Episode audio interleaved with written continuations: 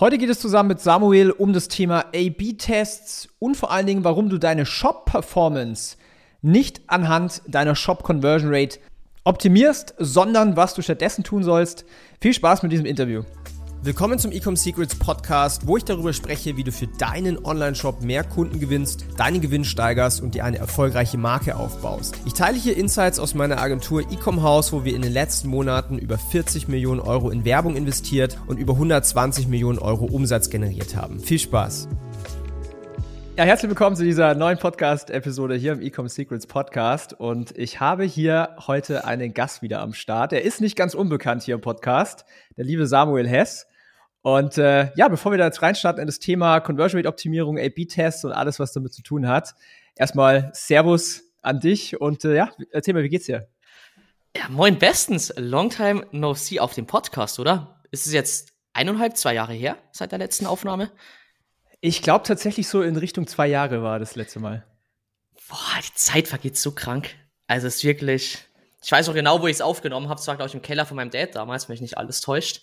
Äh, Geil. Bei mir war es im Wohnzimmer. Aber geil.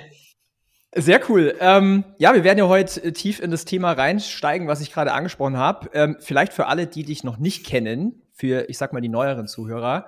Ähm, du bist ja gar nicht so unbekannt in der Szene, bist ja ziemlich aktiv auf LinkedIn mit deiner Agentur Drip Agency. Ähm, erzähl ruhig mal, was, was macht ihr so, was machst du so? Äh, einfach mal ein Quick Rundown. Ja, also für jeden, der mich noch nicht kennt, erstmal mega, dass ihr heute zuhört und euch das Thema äh, reinzieht. Ich bin Samuel Hess, einer der Gründer der Drip Agency. Und Daniel, du hast gerade schon angeteasert. Was wir machen, wir machen AB-Testing hauptsächlich für größere Online-Shops, äh, 10, 20 Millionen Euro plus Jahresumsatz bei den meisten. Ähm, machen das Ganze für Brands wie Snox, äh, Gießwein, Nikin, kennt der ein oder andere vielleicht. Und haben da angefangen, jetzt soll ich überlegen, wenn wir das letzte Mal vor zwei Jahren gequatscht haben, dann muss es die Agentur jetzt drei Jahre geben, äh, haben in den letzten drei Jahren äh, knapp 2000 AB-Tests durchgeführt, äh, haben da einiges gelernt und sind auch, muss man sagen, jetzt vor allem letztes Jahr und das Jahr davor von irgendwie einer Zwei-Mann-Bude auf 25 Leute hochgewachsen. Und äh, ja, was mache ich bei Drip? Ähm, das, ganz am Anfang war ich operativ in den Projekten drin, dann war ich mal kurz Vollzeit Geschäftsführung äh, und jetzt habe ich mich wieder dazu entschieden, dass ich äh, auch wenn ich in der Geschäftsführung noch äh, zum Teil drin bin, hauptsächlich wieder an Kundenprojekten arbeite und eigentlich alles, was Testing angeht, äh, weiterentwickelt bei uns intern, dass wir einfach ein richtig, richtig geiles Produkt, richtig geile Dienstleistung haben. Und mache eben auch so Sachen wie heute, dass ich einfach Leute probiere davon zu überzeugen, dass sie alles testen sollten. Äh, ich weiß nicht, ob du es zwischenzeitlich kennst. Ich habe es mir ja für alle, die es jetzt vielleicht im Video sehen. Äh, Les Igor Data steht ja auf meinem rechten Unterarm zwischenzeitlich. Ähm, ich lebe das Ding einfach. Ich muss sagen, äh, seitdem wir angefangen haben vor drei, vier Jahren, uns in dem ganzen Online-Bereich und äh, E-Commerce-Bereich zu beschäftigen, hat mich einfach immer fasziniert, wie viel man Daten machen kann. Äh, und deshalb bockt gerade einfach jeden Tag aufzustehen und äh, die Möglichkeit zu haben, einfach für manche von den größten Brands in Deutschland AB-Tests entwickeln zu können.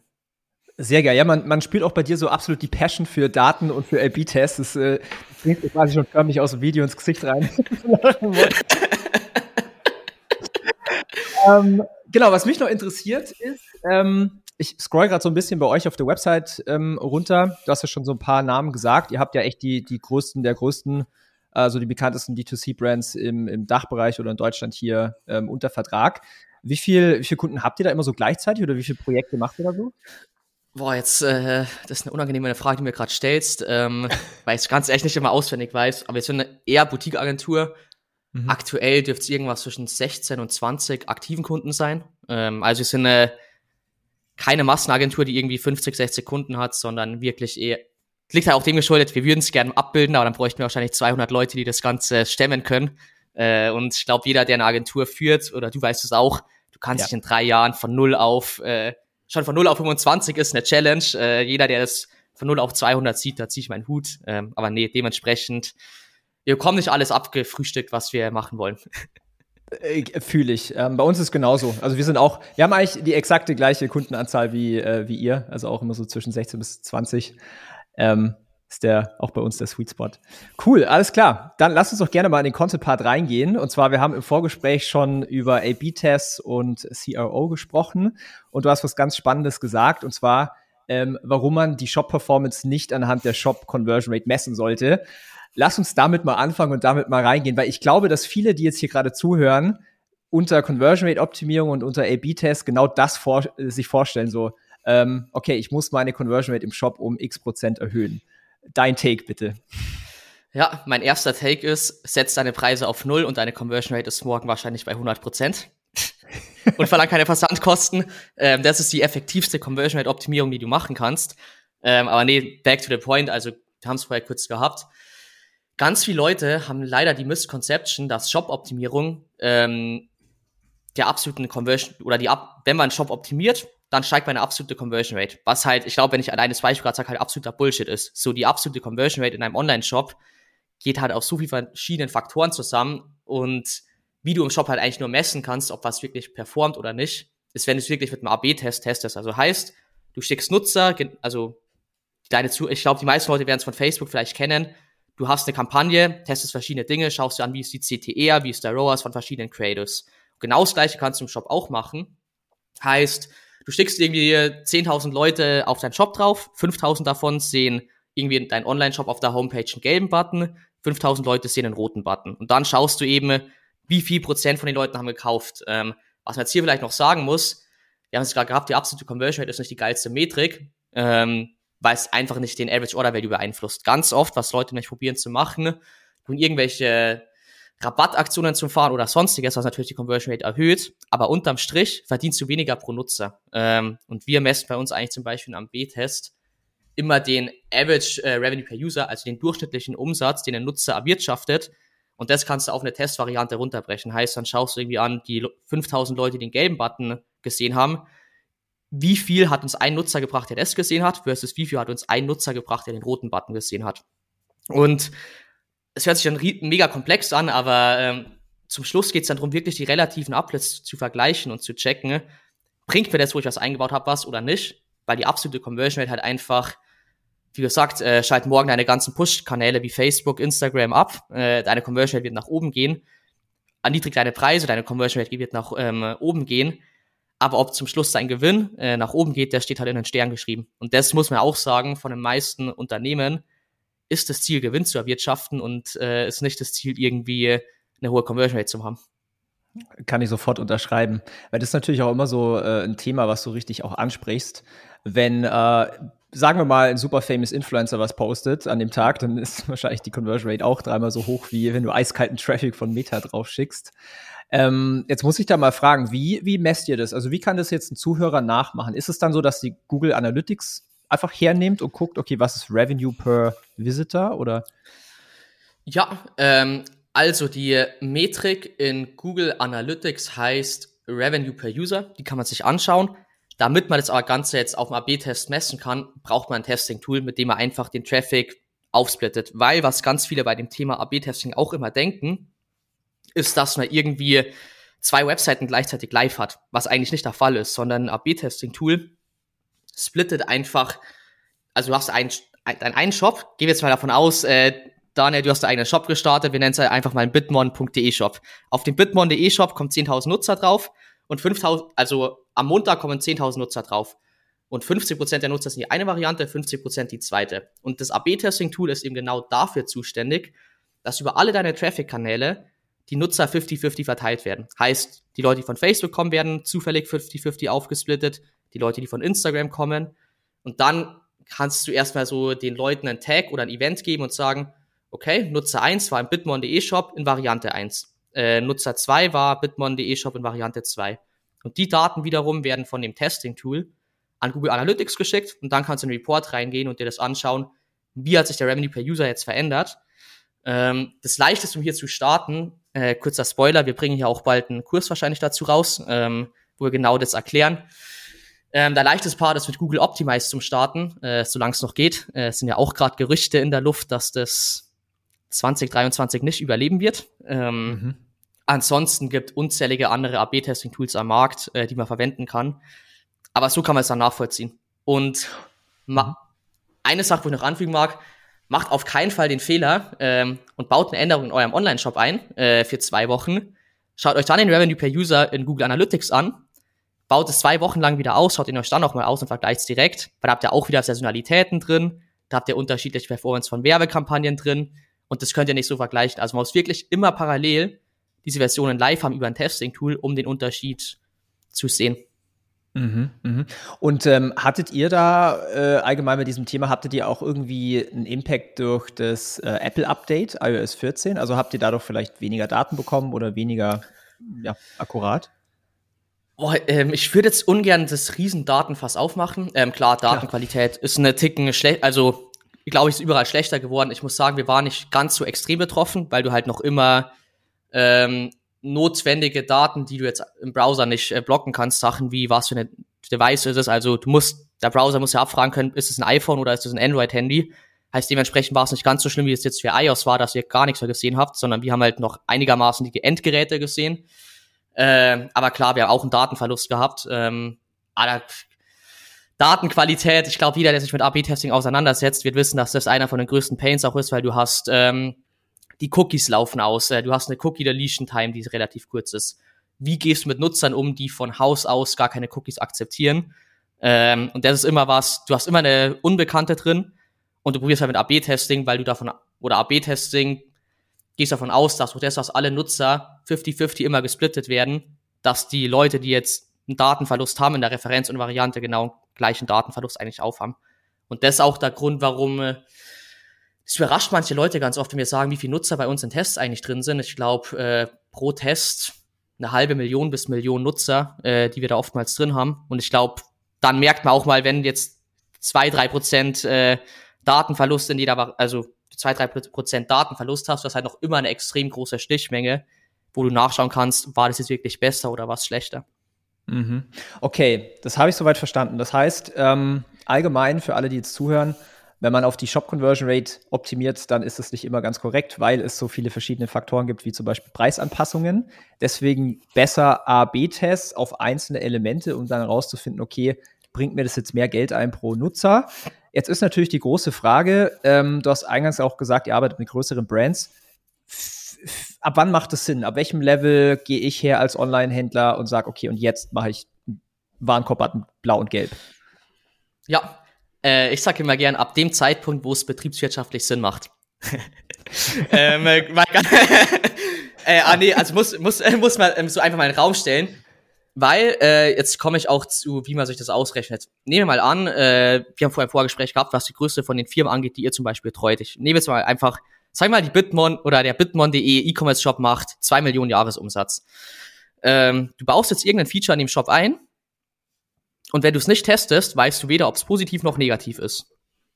Jetzt gehen wir mal davon aus, dass der Großteil von Effekten bei so minus fünf bis plus fünf Prozent äh, liegt. Also das ist eine Analyse, die wir uns über alle Tests gefahren haben. Und da sind wir so im Durchschnitt die Effektgrößen, in denen die meisten Tests sind, minus fünf bis plus fünf Prozent. Heißt, du hast das Potenzial, dass du fünf Prozent Uplift machst, was bei zwei Millionen, jetzt lass mich rechnen, das müssten 100.000 Euro sein, ähm, 100.000 Euro mehr Umsatz oder 100.000 Euro ähm, Verlust, wo du machen kannst. Mhm. Und jetzt muss ich halt fragen, äh, macht es betriebswirtschaftlich Sinn, das Risiko einzugehen, äh, was einzubauen, wo ich nicht weiß, ob es ja 100.000 Euro weniger Umsatz macht. Mhm. Wenn die Kosten für einen AB-Test vielleicht bei 2.000 Euro liegen. Das ist dann halt so, was ich, oder bei 3.000 Euro, je nachdem, wie komplex der ist. Hier muss man sich halt wirklich dann unternehmerisch fragen, gehe ich jetzt ins Casino und poker einfach mal, dass das funktioniert? Äh, oder spiele ich safe? Weil das muss man auch sagen, ähm, wenn du 100 Sachen testest, vielleicht sind nur 20 davon erfolgreich, 40 wäre negativ gewesen äh, und nochmal 40 wäre neutral gewesen. Overall hättest du richtig viel Geld verzockt. Mhm, mhm. Und wenn jetzt ein Online-Händler, sag mal, noch ganz am Anfang steht und vielleicht seine ersten 10.000 im Monat macht, würdest du dann auch schon sowas empfehlen oder sagst du, nee, da gibt's doch irgendwie andere Hebel? Nee, da will, also da würde ich sagen, äh, am Anfang Product Market Fit ist das Wichtigste. Also ich mhm. glaube, jeder, der sich am Anfang auch irgendwie denkt, er muss jetzt einen perfekten Shop bauen. Ähm, ich weiß nicht, ob du mit Nikolas von, ich habe vorher, glaube ich, gesehen, dass du mit dem auch einen Podcast aufgenommen hast, ob er da was dazu sagt. Ich weiß nicht, ob jemand einen alten Nikin-Shop noch kennt. Äh, Nikin ist ja auch brutalst gewachsen und mit einem Shop, der wirklich äh, Katastrophe war, ähm, der Gott sei Dank auch umgebaut worden ist. Aber das sieht man halt auch so, so am Anfang äh, geht es um Product Market Fit viel mehr, als dass es um Shop geht. Und wenn man jetzt wirklich einfach mal den Scale hat, dass man merkt, okay, wir müssen jetzt überall anfangen, die kleinen Zahnräder zu optimieren, mhm. dann sollte man sich mit AB-Testing beschäftigen. Aber ich bin sehr großer Freund von Fokus und erstmal die Dinger machen, die wirklich am meisten Impact haben. Und am Anfang hat man einfach, wir haben es gerade davon gehabt, minus fünf bis plus fünf Prozent. Wenn du 10.000 Euro Umsatz machst, äh, sprechen wir davon sehr wenig Geld. Ähm, und da allein, wenn du dann gegenüberstellst, okay, ein AB-Test kostet 3000 Euro versus Expected Uplift von, ähm, jetzt habe ich das meine Mathe-Skills gerade richtig, sind das 50 Euro bei 5% oder sind wir bei 500? Nee, sind wir bei 50 Euro. Mhm. Ähm, sind wir bei 50 Euro, dann ist klar, äh, da macht es nicht Sinn, das zum Testen, weil der Test halt einfach äh, deutlich mehrfaches von dem kosten wird, als es äh, bringen kann in Relation. Ja, sehe ich genauso wie du. Ja. Ich hatte spannenderweise, ich hatte gestern eine Unterhaltung äh, mit genau so einem Case. Äh, der Shop, der macht irgendwie 10k im Monat. Und da ging es dann auch darum, hey, äh, ich hole mir jetzt einen Page-Builder für meine Produktseite und dann kann ich die so und so aufbauen. Und dann habe ich auch gesagt, so, hey, ist das wirklich der größte Hebel? I don't know. Spannend, dass du das auch so siehst. Ähm, okay, jetzt haben wir drüber gesprochen, äh, was, was ist quasi so die, wie geht man da vor? Was sind denn so für dich, ähm, vielleicht kannst du uns da so ein bisschen abholen, was sind denn so No-Brainer-Tests, die vielleicht jeder Shop machen sollte, sag mal so ab 1, 2 Millionen Jahresumsatz? Gibt es da irgendwelche Best Practices? Im Vorgespräch haben wir schon äh, eins angesprochen, aber gibt es da so, so No-Brainer? Also äh, Best Practices ist ein Thema, können wir danach gleich nochmal aufgreifen. Ich hasse Best Practices. Ähm, das hat sich seit unserem letzten Podcast nicht verändert. Äh, das habe ich, glaube ich, damals auch schon gesagt. Ähm, klar, also ich äh, kann immer gern ein paar Testinspirationen geben. Äh, hier jetzt vorweg schon mal ein Spoiler. Bitte kopiert es nicht einfach blind. Äh, einbauen, ohne es zu testen, äh, erfolgt auf eigene Gewähr, dafür hafte ich nicht. ähm, aber eine Sache, die wir jetzt in der Vergangenheit sehr, sehr oft getestet haben, äh, bedingt durch die wirtschaftliche Lage, gerade auch durch Ukraine-Krieg, ähm, durch Corona, grundsätzlich einfach, dass wirtschaftlich gerade den Leuten nicht so optimal geht und viel Kaufangst äh, und Kaufrückhaltung im Markt ist, ähm, dass man vermehrt drauf geht, verlängerte Zahlungsbedingungen zum Testen. Ähm, heißt, was wir zum Beispiel gemacht haben, wenn du auf einer Produktdetailseite bist, in ähm, Add-to-Card-Nähe oder ähm, bei Zahlmethoden der Nähe zu testen und anzuzeigen, hey, du kannst auf Rechnung kaufen, ähm, du kannst mit PayPal auf Rechnung kaufen oder mit Klarna auf Rechnung kaufen. Da gibt's unterschiedliche, je nachdem, was ihr für einen Vertrag habt, mit dem ihr einen Vertrag habt, ähm, kann man Sachen embedden, wo zum Beispiel so ein Pop-up kommt und dann genau dargestellt wird, wie du mit PayPal ähm, später zahlen kannst. Ähm, das ist ja gerade auch ein Feature, wo PayPal sehr stark pusht. Das ist ja auf der Produktseite angezeigt. Ähm, ich habe gerade ein paar, ich glaube von zwei Testzahlen im Kopf. Das sind so um die zweieinhalb bis drei Prozent Uplift gewesen auf den Gesamtumsatz. Ähm, klar, wie gesagt, wenn, es, wenn wir jetzt halt einen Shop haben, der 10.000 Euro Umsatz im Monat hat, ist es nicht viel Geld. Aber wenn du jetzt mal einen Shop hast, der Millionen, äh, der ein, zwei Millionen im Monat macht, sind halt schnell 30, 60, äh, 70.000 mehr Umsatz. Und da rentiert sich dann richtig. Ähm, das ist eine Testidee, die, also kann ich gerade wirklich jedem empfehlen, was einfach äh, gerade auch, ich sag mal, so aktuell ist. Und das ist, glaube ich, auch ein Ding, wo man beim Testen immer im Blick haben sollte. So, was passiert gerade in der Welt auch? Äh, was gibt's für Gründe, die irgendwie das Kaufverhalten beeinflussen können? Weil zum Schluss geht's darum im Online-Shop, wir müssen äh, die Leute irgendwie davon überzeugen, dass sie ein Produkt kaufen und es denen so leicht wie möglich zu machen. Und wenn die zum Beispiel das Produkt gerade brauchen, aber irgendwie erst in 14 Tagen ihr Gehalt bekommen, dann bieten wir halt eine Möglichkeit an und zeigen es ihnen, hey, äh, hier kannst du in 30 Tagen zahlen. Ähm, das war ein richtig guter Test. Dann lass ich überlegen, was äh, kann ich noch für einen rausholen? Ähm, was sehr oft funktioniert, ähm, Header-Bar-Tests. Ähm, mhm. Zum Beispiel jetzt überlegen, Glaubst du, versteht jeder, wenn, äh, versteht jeder, was unter einer Header war, oder soll ich kurz erklären, was genau eine Header Bar ist? Vielleicht erklärst du mal ganz kurz für alle. ähm, Header Bar, ich glaube, ganz oft seht ihr es bei Online-Shops. Ähm, ihr habt das Menü oben und was eine Header Bar ist, ist im Prinzip nochmal eine zusätzliche Leiste, also eine Sektion, wo zum Beispiel USPs von einer Brand dargestellt werden, sowas wie kostenloser Versand, ähm, wo die Bewertungen dynamisch reingezogen werden, wie die Brand auf dem Trustpilot bewertet ist, ähm, wie äh, sind die Rückgabebedingungen, ähm, was kann man noch reinschreiben? Wie lange gibt es das Unternehmen, wenn es ein Traditionsunternehmen ist? Und was man damit macht, wenn ein Nutzer auf den Shop kommt, sieht er innerhalb von den ersten ein, zwei Sekunden direkt die wichtigsten Vorteile eigentlich für den Kauf. Weil zwischenzeitlich, wenn du online was kaufst, Amazon äh, und alle anderen Großen sind eigentlich No-Brainer. Du gehst da hin, kostenloser Versand, äh, du weißt, das Service ist gut, du weißt, Bewertungen sind gut. Und dementsprechend, wenn man als E-Com-Händler oder als kleinere Brand gegen die konkurriert, geht es halt oftmals darum, Vertrauen auszustrahlen. Und das ist auch ein Test, wo, glaube ich, jeder mitnehmen kann. Wenn ihr gute Bewertungen auf dem Trustpilot oder einer anderen unabhängigen Bewertungsplattform habt, nutzt es, zeigt es direkt an. Wenn ihr kostenlose Versand habt, zeigt es an. Wenn ihr irgendwie eine verlängerte Garantie habt oder verlängerte Rückgaberechte habt, zeigt es an. Ähm, was halt hier der Vorteil ist, dass man den Test über alle Seiten laufen lassen kann. Heißt, wir können es über die Homepage laufen lassen, über die Produktseite, über die Kategorieseite. Und wir haben sehr, sehr viele Nutzer in dem Test drinnen. Heißt, wir haben potenziell einen sehr hohen Impact, äh, was einfach sehr viele Leute sehen. Und da haben wir im Schnitt auch so, boah, den Test haben wir wirklich sehr, sehr oft durchgeführt. Sicher 20, 30 Mal, wenn nicht noch öfter. Ähm, würde ich mal sagen, im Schnitt zwischen 1,25 bis äh, wenn es wirklich Produkte sind, wo extrem viel Vertrauen gefragt ist, kann es auch mal vier bis fünf Prozent Uplift geben. Ähm, mhm.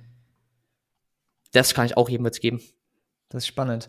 Ja, und für alle, die jetzt zuhören und sagen, hey, wir wollen noch mehr Inspiration und Beispiele, ähm, schaut mal auf LinkedIn vorbei beim Samu. Einfach Samuel Hess auf LinkedIn. Du teilst ja wirklich regelmäßig äh, hier auch so, so Insights, oder? Fast schon täglich, glaube ich. Ähm, wir sind aktuell, ich glaube, bei vier bis fünf Mal die Woche über meinen Account, wird mhm. aber dieses Jahr mehr werden, kann ich auch schon mal anspoilern. Aber nee, ich muss auch sagen, das fällt mir in Podcasts immer so schwer, äh, welche Tests, die ich jetzt hernehme. Ähm, weil ich sehe halt zu viele Tests jeden Tag. Zum einen, die auf LinkedIn rausgehen, dann die, wo wir intern haben, wo ich aber nicht öffentlich sagen darf. Ähm, aber nee, LinkedIn, also wenn ihr Testinspirationen braucht, ähm, schaut vorbei.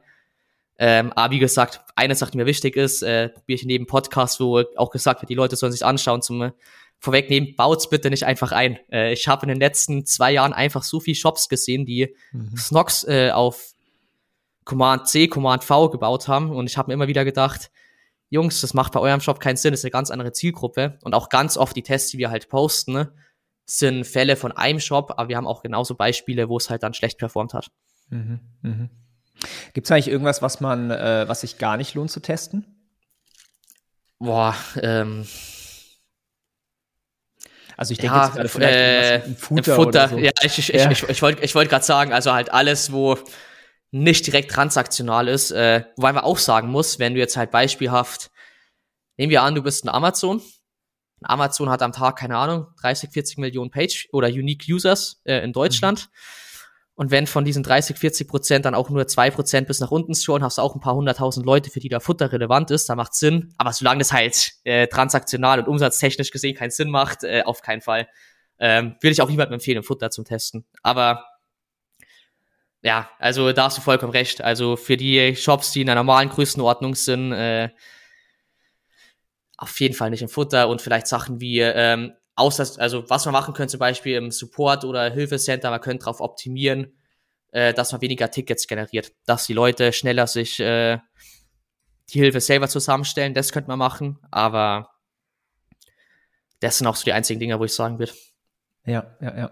Ist es dann auch so, dass du ähm, oder auch, also du und dein Team, dass ihr ähm, primär Dinge testet, die verkaufsfördernd sind, also ich sag mal eher verkaufspsychologisch aufgebaut sind, oder macht ihr auch so Sachen wie Design-A-B-Tests, zum Beispiel, welche Schriftart überzeugt besser oder solche Sachen? Also ist es überhaupt äh, relevant? Ja. Ähm, also bei Schriftart und Fonts, es gibt ja hier ein sehr bekanntes Beispiel von Google, wo die irgendwie, keine Ahnung, 20, 30 Blautöne, nee, Bing war es, Entschuldigung, 20, 30 Blautöne gegeneinander getestet haben, um zu sehen, welches eine höhere CTR hat.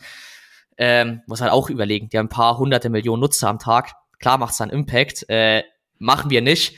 Ähm, also wir haben keinen Shop, wo wir sagen könnten, dass 0,1% Uplift ein paar 10 Millionen Umsatz mehr Uplift bringen würden. Und dementsprechend sind unsere Tests auch, wie du schon sagst, eher verkaufspsychologisch ähm, aus dem Hintergrund.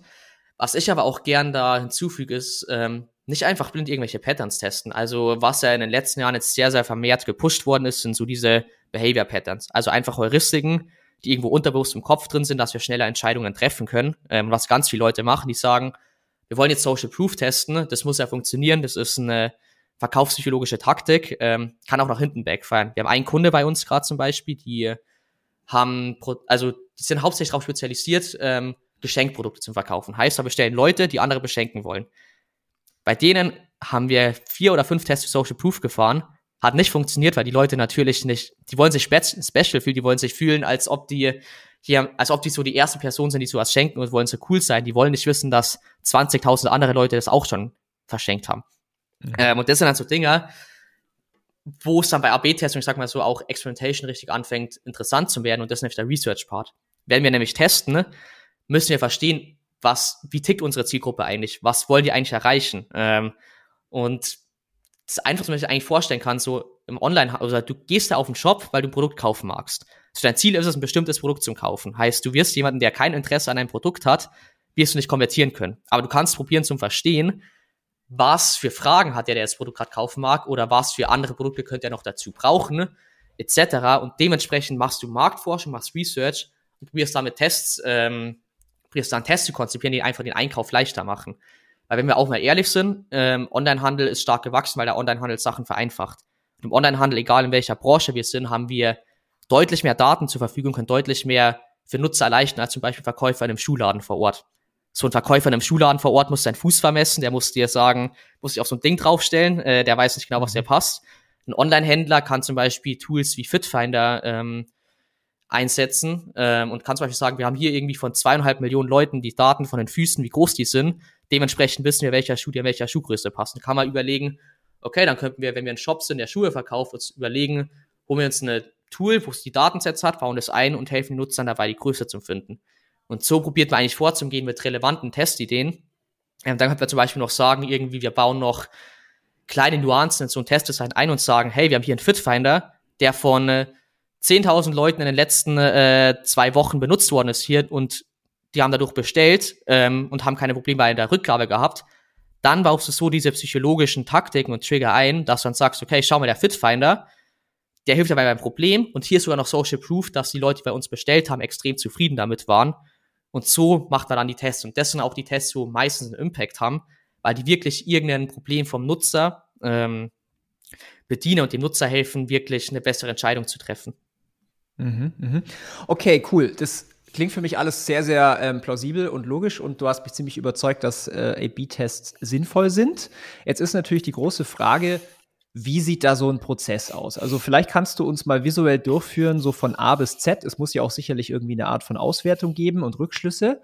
Wie sieht denn sowas aus, wenn man jetzt mal einen A-B-Test machen will?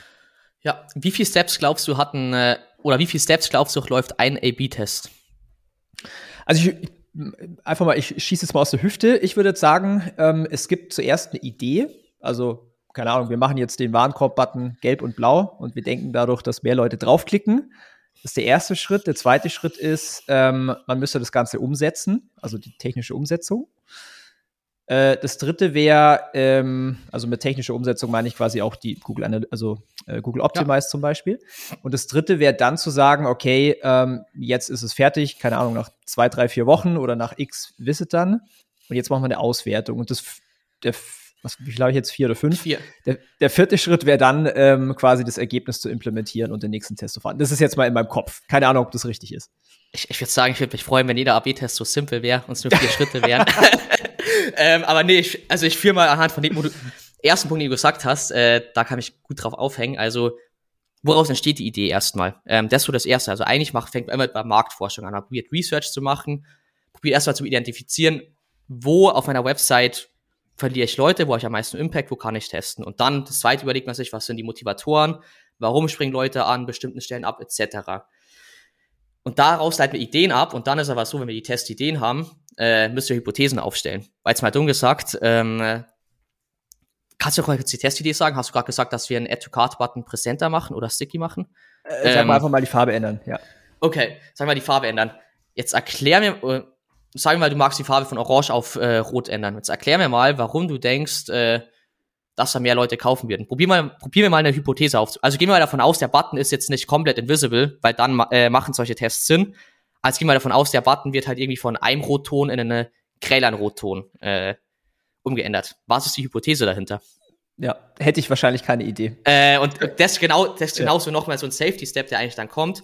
Du hast Research, dann hast du Ideen, dann probierst du eine Hypothese zu formulieren, dass du einfach äh, eine, ich sag mal so, Vermutung triffst, warum ein Test äh, ein Verhalten ändern sollte.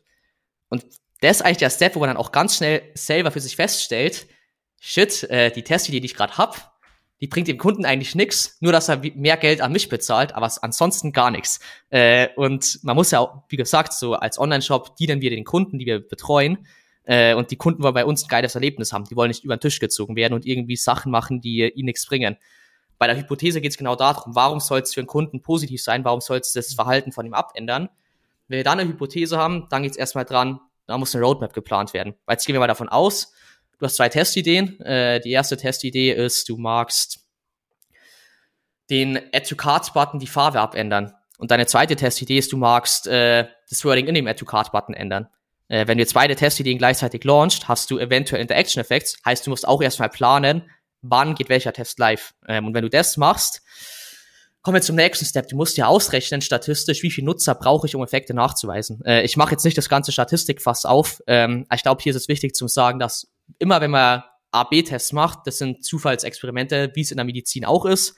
Ähm, also wie Impfstoffe getestet werden zum Beispiel, wo geschaut wird, haben die Impfstoffe einen Effekt, haben die keinen Effekt. Gleiche ist in der Statistik im AB-Testing. Man muss eine bestimmte Stichmenge definieren, ähm, wo man dann sagen kann, okay, wenn wir 100.000 Leute in dem Test drin haben, können wir einen Effekt von 2% nachweisen. Äh, und normalerweise ist es so, je größer die Testdatenmenge, also je mehr Nutzer drin sind, desto kleinere Effekte kann man nachweisen.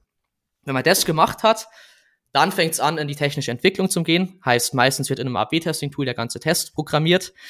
Ähm, und dann, äh, was die meisten Leute leider hier auch wieder vergessen, die meisten Leute würden jetzt genau wie du den Test live stellen. Ähm, wichtigster Schritt, der hier kommt, das Ganze technisch zum Testen. Also sehr guten granularen QA-Prozess zu haben. QA bedeutet, dass irgendwie der Test wird auf dem iPhone äh, gepreviewt. Der wird auf dem, äh, ich weiß nicht, ob es Windows-Phones von Nokia noch gibt, der wird auf sowas gepreviewt. Äh, im Internet Explorer und einfach auf allen Devices, äh, wo wirklich relevanter Umsatz drüber geht, weil schlimmst so passieren kann, du stellst einen Test live, äh, hast nicht alles gecheckt äh, und nach irgendwie vier Wochen, wo der Test dann seine statistischen Parameter erreicht hat, siehst du, ja, der Test hat richtig, richtig schlecht performt. Dann gehst du in die Daten rein und siehst so, Internet Explorer, hast du keine Transaktionen drin. Dann schaust du das Ganze im Internet Explorer an und merkst so, ja, fuck, äh, wir haben den Test äh, für Internet Explorer nicht richtig programmiert. Der funktioniert nicht, kein Kunde kann mehr auschecken hast vier Wochen von einem Traffic verballert. Ähm, das heißt, äh, ist uns auch schon passiert, aber das sind so Dinger, die weiß man am Anfang nicht. Deshalb sage ich auch immer so, QA ist ekliger Prozess, braucht mehrere Stunden bis Tage teilweise, je nach Komplexität. Aber wenn das abgeschlossen ist, kann der Test live. Dann kannst du dich auch, oder kann man besten Gewissens da hocken und sich denken, boah, ich brauche jetzt keinen Herzinfarkt bekommen, äh, wenn mir jemand schreibt, da ist irgendein Bug, weil ich dann denke, fuck, der Test hat irgendwas kaputt gemacht, sondern ich weiß, dass alles richtig ist. Ähm, dann läuft der Test, wie gesagt, ähm, Statistik fast ist sehr, sehr groß. Äh, da kommt bald zu, wir sind gerade in der Arbeit, äh, das alles für Normalsterbliche aufzuarbeiten, dass man das alles verständlich versteht, weil es doch sehr komplex ist. Ähm, man muss sich halt, also wie gesagt, man muss sich erst vorberechnen, wie viel Nutzer brauche ich, dann muss man nochmal nachberechnen, ähm, muss das Risiko einschätzen ähm, und sehr viele andere Dinge. Vor allem ist es auch, also nicht jede Metrik wertest du statistisch gleich aus. Ähm, eine Conversion Rate rechnest du anders aus als ein Average Revenue per User zum Beispiel, aber dann wertest du aus und dann wird gesagt, okay, der Test war signifikant positiv, wird eingebaut, ähm, neutral, äh, okay, ähm, hat anscheinend keine Auswirkung gehabt oder negativ. Und wenn ein Test neutral oder negativ war, dann fängt eigentlich der richtige Spaß erst an, weil dann gehst du in Segmente rein, probierst zu verstehen, haben irgendwelche Segmente bei dem Test unterschiedlich performt? Hat irgendwas anders funktioniert? Beispiel, ähm, wenn wir jetzt sagen, wir haben irgendwie zum Beispiel mh, hm, das zweite Bild auf da Bitmon, also wir gehen auf die Produktseite vom bitmon.de Shop, gehen wir mal davon aus, was hast du bei dir jetzt im Hintergrund? Du hast Mikrofon im Hintergrund, gehen wir davon aus, du verkaufst Mikrofone.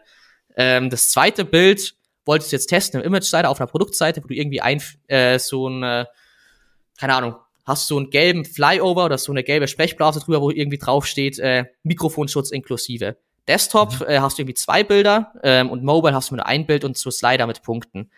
Wenn du jetzt dir zum Beispiel Daten anschauen würdest in einem Test, wo du eben dieses gelbe Ding reingefügt hast und du siehst zum Beispiel, okay, Desktop hat das richtig gut performt, mobil hast du aber keinen Impact gehabt, wodurch der Test ein inconclusive war. Dann könntest du jetzt sagen, okay, jetzt haben wir gelernt, das Element hat eine Auswirkung, auf jeden Fall, weil bei Desktop gesehen hat, dass es einen sehr, sehr krassen Uplift hat, aber er nicht groß genug war, um statistisch signifikant zu sein. Kannst du hingehen und sagen, okay, Mobile haben es wahrscheinlich nicht genug Leute gesehen, weil es einfach versteckt war. Und so gehst du dann vor, wenn Tests inconclusive oder loser waren und probierst zu verstehen, warum war das jetzt so. Die Daten gehen wieder ganz am Anfang äh, zu, mit zur Marktforschung dazu, wird in einem Backlog priorisiert und du schaust wieder an und dann kannst du Step für Step immer weiter testen. Und an Ideen wird es einem nie ausgehen. Also ein Test, den du abschließt, hast du Minimum wahrscheinlich 20 Follow-up-Test-Ideen. Wow. Also ich habe ich hab mal äh, gerade nebenher mitgeschrieben. Ich komme jetzt auf acht Schritte. Korrigiere mich, wenn ich da jetzt falsch war. Nochmal für die Zuhörer, dass sie das nachvollziehen können. Ja. Der erste ist quasi die Recherche und somit dann auch die Ideenfindung.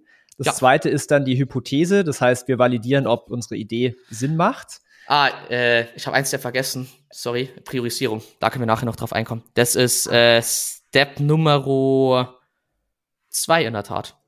Okay. Research, äh, nee, Research, Ideen, Priorisierung. Das sind wir äh, genau, und dann Hypothese. Jetzt darfst du Genau, wieder dann weitermachen. Dann die Hypothese. Ähm, dann kommt die Roadmap, das heißt, ähm, da machst du die, auch die Berechnungen, da sagst, da planst du, was passiert wann. Ja. Ähm, dann kommt der nächste Schritt, also dann quasi Schritt Nummer fünf, die technische Entwicklung, auch mit dem A-B-Test-Tool. Wir haben Design übersprungen. Äh, okay, ich ich, ich habe es probiert, schlüssig zu machen. Das ist so das Problem. Also ich glaube, zehn Schritte dürften es insgesamt sein. Also vor Development noch Design. Äh, weil hier noch ganz kurzer Einschub, bevor du kurz die Liste runterrattern kannst. Ähm, eine Änderung im Design in Figma, also wir nehmen zum Beispiel Figma zum Prototypen, ist Mhm. deutlich kostengünstiger als im Code äh, und braucht ungefähr drei bis viermal so lange Code zum Ändern als ein Design. Mhm, mhm. Ja, spannend. Genau, und danach ähm, kommt die technische Entwicklung, das heißt, das A-B-Test-Tool kommt dann in Einsatz. Dann kommt das ganze technische Testen. Das ist jetzt hier bei mir, was habe ich jetzt, Schritt Nummer 7 slash 8, sage ich jetzt mal, ja, je nachdem. Ähm, auf allen Devices. Ich kenne es tatsächlich noch aus meiner ähm, Zeit, bevor ich Marketer äh, geworden bin. Ähm, ich habe mich vor 13 Jahren als UI-Designer selbstständig gemacht. Und da mussten wir auch immer Designs dann ähm, quasi Prototypen testen auf dem Internet Explorer 6 und solche Konsorten. Deswegen, I feel you, ich kenn's. Ähm, dann kommt das, ähm, dann geht der Test live, also Schritt Nummer 8. Dann 9 ist die Auswertung. Im Bestfall ist es gut. Dann kann es quasi implementiert werden. Wenn es neutral ist oder negativ, dann geht ihr da tiefer rein. Segmente reingehen, hast du gesagt, und dann rinse and repeat. Ja. Ja, Also ist doch gar nicht mal so, un, wie sagt man, unaufwendig. Also ja, es geht schon viel Energie rein. Ja, das auf jeden Fall. Und also mega danke, dass du auch die Zeit nimmst, in dem Podcast darauf einzugehen, weil ganz oft äh, müssen wir uns leider anhören, äh, warum kostet jetzt ein AB-Test so viel Geld? Weil man muss sagen, ein AB-Test, je nach Komplexität, kann zwischen 3 und äh, 7.000 Euro liegen, ähm, so im Schnitt. Und dann bekommst du ganz oft die Frage, ja, warum ist das so komplex? Und dann denkst du halt jedes Mal, ja, das ist halt eine komplette technische Entwicklung, wo halt irgendwie äh, fünf oder sechs Leute mit drin sind. Ähm, und das halt leid, also ist ja so komplex, weil so viele Disziplinen drin hängen. Äh, extrem aufwendig, aber es rechnet sich halt. Also ich glaube, also ich kann jetzt kurz auch bei uns verlinken auf die Website, glaube ich. Wir haben bei Snox in den letzten, äh, boah, wie lange ist jetzt, zweieinhalb Jahren, glaube ich, 150, 160 AB-Tests durchgeführt. Und wenn du es halt jetzt drei Jahre lang machst, dann bist du bei 3, ich glaube, letzte, letzte Auswertung Wertung war 3,1 Millionen zusätzlicher Umsatz pro Jahr. Äh, und das sind halt Summen, die addieren sich halt schon auf. Ähm, ist aufwendig, ja, aber langfristig auf jeden Fall wertvoll, jeden Cent. Absolut, ja. Also ich meine, jeder, der jetzt dazuhört und sich über sowas Gedanken macht, ähm, es ist ja eigentlich eine ganz einfache unternehmerische Rechnung. Wenn ich da jetzt 7K äh, in den Test investiere und der bringt mir dann aber langfristig irgendwie 70K raus, also einen zehnfachen Return, muss es eigentlich für jeden Unternehmer No-Brainer sein, darin zu, darin, äh, zu investieren. Ähm, aber ja, ich kann mir auch gut vorstellen, dass es die, die unerfahrenen Online-Händler und die kleineren auch abschreckt, natürlich, ja. Ja, aber vielleicht ein Ding, äh, bei was die meisten Kleinen abschreckt, ist, fuck, was ist aber, wenn der Test jetzt irgendwie neutral ist oder wenn der sogar negativ ist. Mhm. Ähm, und hier ich, muss ich auch sagen, negative Tests ist eins von den geilsten Dingern, die passieren können, äh, wenn die statistisch korrekt aufgesetzt sind, weil du hast über der Nutzer was gelernt. Äh, ich bringe mal kurz ein Beispiel mit und wir haben bei einem von unseren Kunden, das ist wie lange her, ich glaube eineinhalb Jahre ist es her, dass, wir, dass der Test war, ähm, haben wir auf den Kategorieseiten die Preise entfernt.